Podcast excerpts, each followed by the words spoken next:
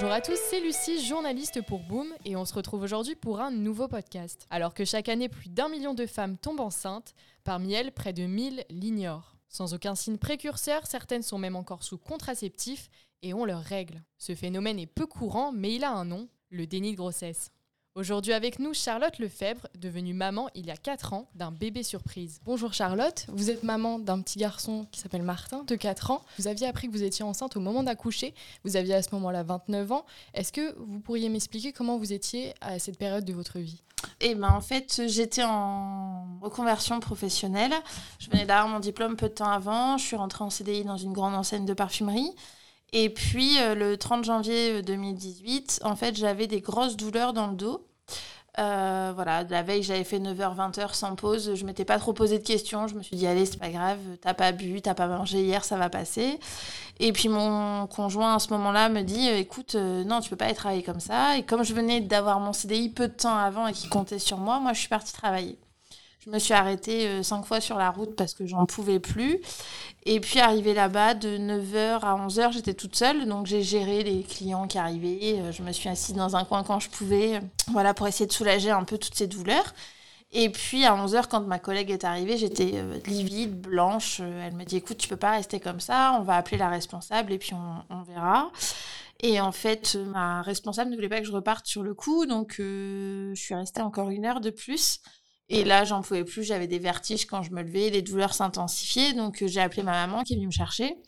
Et on est parti aux urgences de l'hôpital de Maubeuge, où là, je suis rentrée en fait en expliquant mes symptômes pour une crise de colique néphrétique. Donc, euh, bah voilà, les examens euh, commencent et là, on me dit on va faire une échographie pour voir si un calcul n'est pas en place et qu'il a pas en train de boucher les, les, reins. Donc, du coup, on est parti en salle d'écho, ma maman m'a accompagnée et là, quand ils ont fait l'échographie, il y a eu un blanc, en fait. Et ils sont partis en me disant, on va chercher quelqu'un. Donc, euh, ils sont revenus à deux. Et puis, euh, à ce moment-là, en fait, ils ont refait l'écho. Et euh, la personne qui est arrivée, en fait, était le sage-femme qui m'a ensuite accompagnée, mais je ne le savais pas, me dit, écoutez, c'est pas des coliques néphrétiques, vous êtes enceinte. Ma maman qui était là me dit, bah, écoute, c'est cool, de combien de semaines? Et là, il me regarde et il me dit, non, non, il me dit, vous ne ressortirez pas aujourd'hui, vous êtes en train de faire un déni de grossesse, vous allez accoucher. Donc du coup, bah là, on a l'impression que le ciel nous tombe un peu sur la tête. On sait plus trop ce qu'on doit faire, pas faire. Euh, voilà, c'est, je savais plus. En fait, j'avais l'impression d'être là et en même temps que mon esprit était ailleurs. Donc ma maman m'a regardée et m'a dit, bah écoute, c'est une bonne nouvelle. Et moi, pour moi, c'était pas du tout une bonne nouvelle à ce moment-là. Euh, je me posais mille questions. Est-ce que mon conjoint allait l'accepter? Comment ça allait se passer? Euh, Voilà. Et il y a une phrase que ma maman m'a dite à ce moment-là. Elle m'a dit "Écoute, on va pas se poser mille questions. Si tu veux le garder, qu'il en veut pas, on sera là et on t'aidera." Et cette phrase, de, voilà, quand ils m'ont posé la question, puisque ça arrivait très très vite, est-ce que vous voulez le garder? Bah voilà, la réponse était faite, c'était oui. Alors je ne savais pas comment j'allais faire, mais c'était oui, il était là et voilà. Donc les choses se sont enchaînées assez rapidement parce que le temps de faire euh, mes papiers en une demi-heure de temps, je ne savais plus mettre les vêtements avec lesquels j'étais arrivée. J'avais le corps d'une femme enceinte de 9 mois qui allait accoucher. On m'a mis dans une chambre, on m'a demandé de prévenir mon conjoint euh, à ce moment-là que je n'arrivais pas à joindre qui est au travail, journée hyper importante pour lui. Donc euh, au moment où il m'a rappelé, là par contre je me suis euh, je me suis effondrée parce que plus aucun mot ne sortait de ma bouche et euh, heureusement le, le sage-femme est arrivé et me dit écoutez je vais gérer un peu la situation. Donc il a pris mon téléphone, il est parti lui parler dans le couloir, lui expliquer la situation et il est revenu en me disant écoutez vous allez prendre soin de vous là maintenant et il va arriver, on ne sait pas à quelle heure parce que bah, fallait qu'il gère au travail ce qu'il avait à gérer, mais il va arriver et je le prendrai à part en arrivant et je verrai s'il est capable de vous accompagner dans les meilleures conditions possibles parce que le but c'était pas de me mettre en difficulté non plus, j'y étais déjà assez. Euh, voilà, et du coup, euh, bah, tout s'est vite enchaîné, hein, euh, les examens, les choses comme ça. ma maman, elle est partie faire les premiers achats parce que je voulais pas que mon petit garçon arrive sans rien. Et puis, mon, conjoint est arrivé, il devait être 16 heures, donc j'étais arrivée à midi, donc au final, peu de temps après. Et puis là, j'ai eu un mur, en fait, en face de moi. il parlait pas, c'était assez compliqué, donc le sage-femme a essayé de détendre un peu l'atmosphère. et est venu faire une échographie pour voir si c'était une fille ou un garçon, sauf qu'on voyait plus parce qu'il était en position pour descendre, donc on voyait plus rien. Et, là, la discussion a commencé à, à être entamée et on a pu aborder certains points, etc. Et, euh, et puis au final, les choses ont été très vite, hein, parce que à, à 10 heures du soir, euh, ben voilà, j'ai. Euh, j'ai eu, euh, je pense que toutes les femmes rêveraient d'avoir un accouchement comme j'ai eu, parce que j'ai poussé trois fois, il était là, euh, on m'a fait faire un accouchement physiologique, j'étais chercher mon petit garçon pour créer ce lien. voilà, on a, ils ont fait participer son papa à l'accouchement, etc. Donc au final, c'est une mauvaise nouvelle qui s'est transformée en bonne nouvelle et en moment, voilà ça restera la naissance de mon fils. Donc au final, le plus beau jour de ma vie, et c'est ce que je dis, les deux sages-femmes que j'ai eues, euh, deux hommes extraordinaires, euh, ont su faire de cette difficulté le plus beau jour de ma vie, en fait. Donc euh, voilà. Et en fait, vous vous imaginiez à aucun moment que vous étiez en train de porter la vie. À partir de quel moment est-ce que vous avez réalisé que là, en fait, vous allez mettre au monde votre enfant? Je l'ai réalisé quand j'ai vu mon corps se transformer en une demi-heure de temps, en fait. Euh, voilà, euh, 15 jours avant, je prenais mes, mes, mesures pour mes vêtements de travail. Personne ne l'a vu, j'étais en sous-vêtements devant mes collègues. Euh, J'avais vu mon médecin traitant peu de temps avant. Euh, voilà, j'ai aucun signe. Un peu de fatigue, mais j'étais dans une très grande enseigne. Les fêtes de Noël venaient d'être passées, donc on avait eu un coup de rush. voilà, on, on se doute jamais de ça, jamais. Vous n'aviez vraiment euh, aucun symptôme en fait. Ah non, j'avais mes règles tous les mois, quasiment euh, au jour près. Euh, voilà, je prenais ma pilule tous les jours, mon téléphone sonnait tous les jours pour la prendre. j'ai jamais eu aucun signe, aucun. Pas de nausée, pas de vomissement. Et j'imagine que sur le moment, du coup, vous vous êtes posé beaucoup de questions parce que c'est vrai qu'une femme enceinte, elle a neuf mois pour se les poser. Est-ce que vous, finalement, vous avez pu avoir le temps de, de, réfléchir, de vous poser les bonnes questions? Est-ce que ça vous a fait peur? Bah, ça fait peur sur le coup. On est dans un état de sidération qui est extrême. Hein. Je pense que voilà, on, on a l'impression d'être devant une falaise et de sauter euh, de je sais pas combien de mètres de haut. Mais au final, les questions arrivent pas à ce moment-là. Moi, la question qui m'intéressait ce jour-là, c'était comment mon conjoint allait réagir. Ça, c'était voilà. C'était ma question parce que ça faisait deux ans qu'on était ensemble et, et voilà. Un peu comment ses enfants allaient réagir parce qu'il avait deux enfants d'une union précédente, donc voilà. Et, et après, toutes les autres questions se sont posées après, pendant le séjour à la maternité, où là, vous gérez euh, voilà, les achats, euh, tout ce que vous avez acheté en neuf mois, vous, vous avez trois jours pour que samedi, en arrivant chez vous, tout soit opérationnel, quoi. Donc, voilà. Et donc j'imagine qu'à ce moment-là, comme vous aviez aucun doute que vous étiez enceinte, vous avez continué à vivre normalement, vous aviez un nouveau travail qui vous prenait beaucoup de temps. Est-ce que vous aviez peur que ça ait un impact euh, sur votre enfant? Alors la première chose que j'ai posée, c'est s'il était normal, entre guillemets. Euh, voilà, maintenant, euh, oui, j'ai vécu, on a fait des parcs d'attractions, des trucs à sensation, j'ai fait de la moto, je me suis privée de rien, je mangeais tout. Euh, il y avait eu des fêtes de Noël, bah voilà, on, on boit pas tous les jours, mais une coupe de champagne, c'est vite arrivé. Et, et, au final, mon petit garçon était en parfaite santé. Donc voilà, on m'a rassuré ce jour-là. Par contre, la culpabilité se fait après dès qu'il avait quelque chose, par exemple, dès qu'il était malade, je me suis dit, ah ouais, t'as fait ça, t'aurais peut-être pas dû. Ah ouais, t'avais fait ça, donc t'aurais peut-être pas dû. Et au final, en, discutant avec des psychologues, etc., on m'a expliqué que voilà, le cerveau est bien fait. Et euh, il a mis ma grossesse de côté, mais il a aussi envoyé toutes les bonnes informations à mon petit garçon et pas les mauvaises. Donc du coup, bah, j'ai un petit garçon qui, au final, est le même petit garçon que euh, tous les autres dans la cour de l'école. Donc euh, voilà. Et donc on parlait donc de votre de votre conjoint qui a appris en même temps que vous finalement même plus tard euh, votre grossesse. Est-ce qu'il a eu une réaction euh, à laquelle vous vous attendiez? Est-ce qu'il était surpris? Alors il était surpris. Euh, sur le coup, il me l'a pas forcément montré hein, à la maternité. Au départ, il était assez assez froid, mais mais je pense que c'était une réaction normale. Il fallait le temps qu'il accuse le coup. Euh, maintenant, euh, en, en discutant après, euh, oui, il a eu des doutes, mais il, il a avoué que bah, le déni, il l'a fait aussi parce que bah, on vivait tous les jours ensemble, il me voyait tous les jours et personne ne l'a vu. On dormait dans le même lit. Et je veux dire, c'est pas voilà, c'est pas anodin. Et s'il y avait eu la moindre transformation, bah, il l'aurait vu. Et lui, il est passé à côté aussi. Donc c'était plus ça en fait.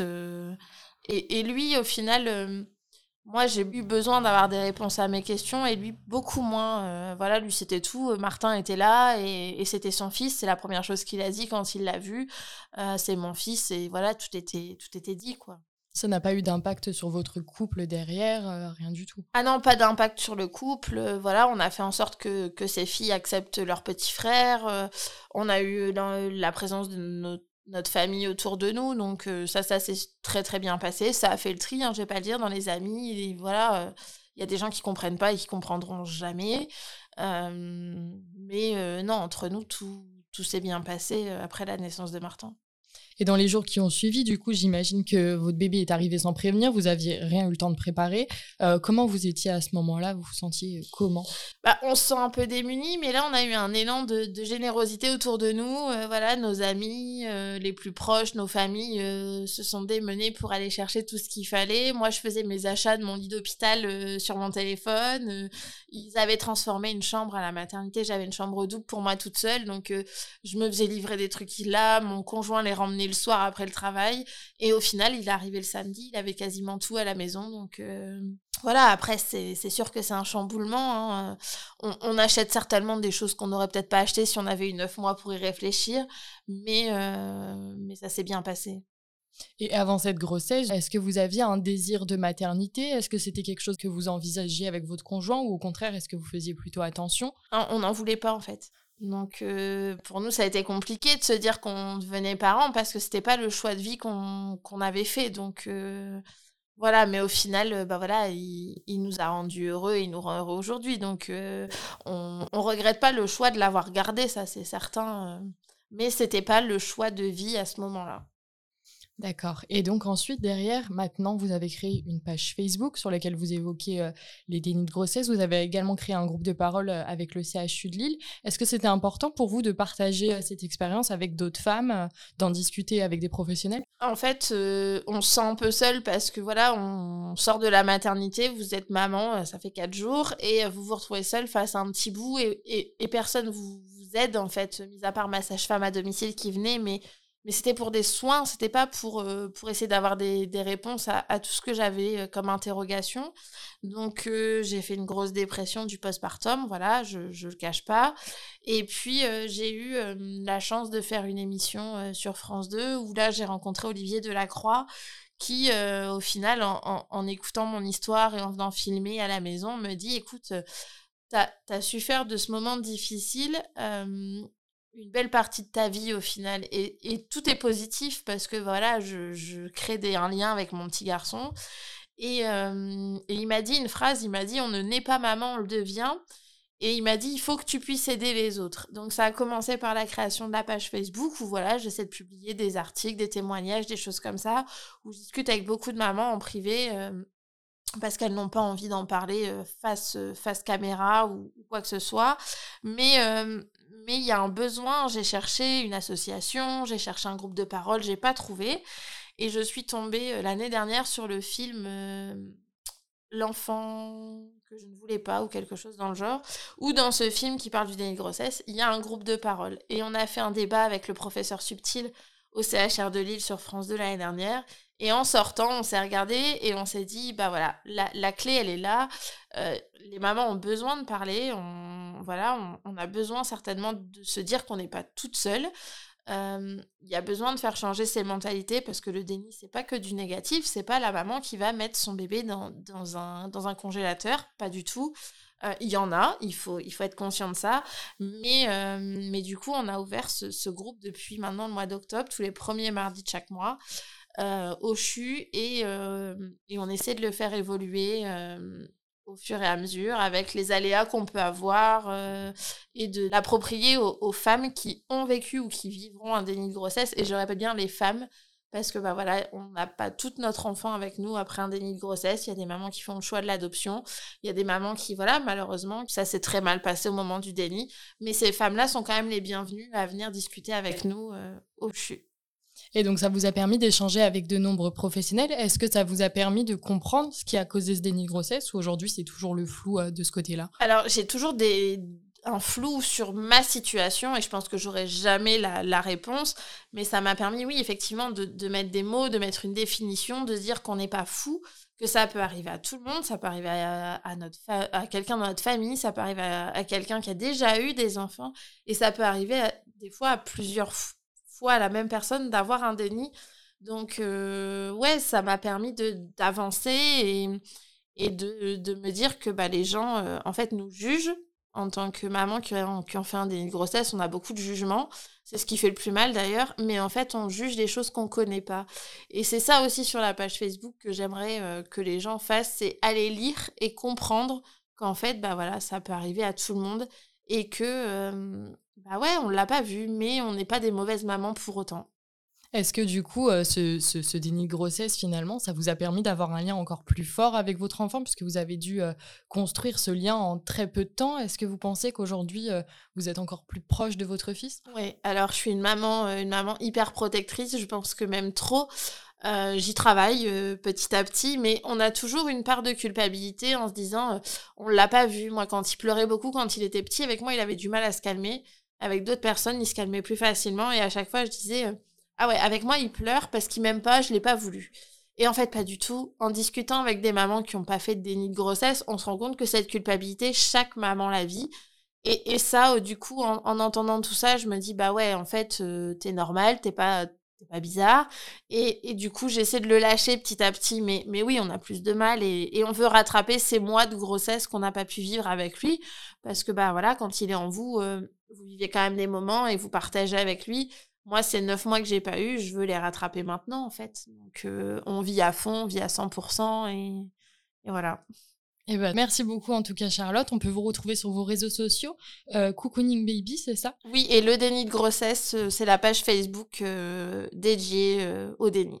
D'accord. Et maintenant, vous, avez, vous êtes également titulaire d'une formation pour accompagner les, les futures mamans et, et leurs bébés, c'est ça? Alors en fait, je collabore avec le, le CHU aussi dans le programme des, des 1000 jours de l'enfant et euh, on va créer des groupes de parentalité pour euh, bah voilà, discuter des, de sujets du quotidien et des difficultés qu'on peut avoir en étant parent parce que la maternité c'est pas tout rose et euh, je collabore avec le réseau Auréane pour créer des, webinaires sur le déni de grossesse qui sera ouvert aux usagers et aussi aux professionnels de santé au mois de novembre, le 24 novembre si je me trompe pas. Et là, on va aborder le déni sous toutes ses formes et essayer d'avoir une prise en charge euh, de la maman euh, la meilleure possible. Merci Charlotte et merci à vous de nous avoir écoutés. Retrouvez tous nos podcasts sur nos réseaux sociaux.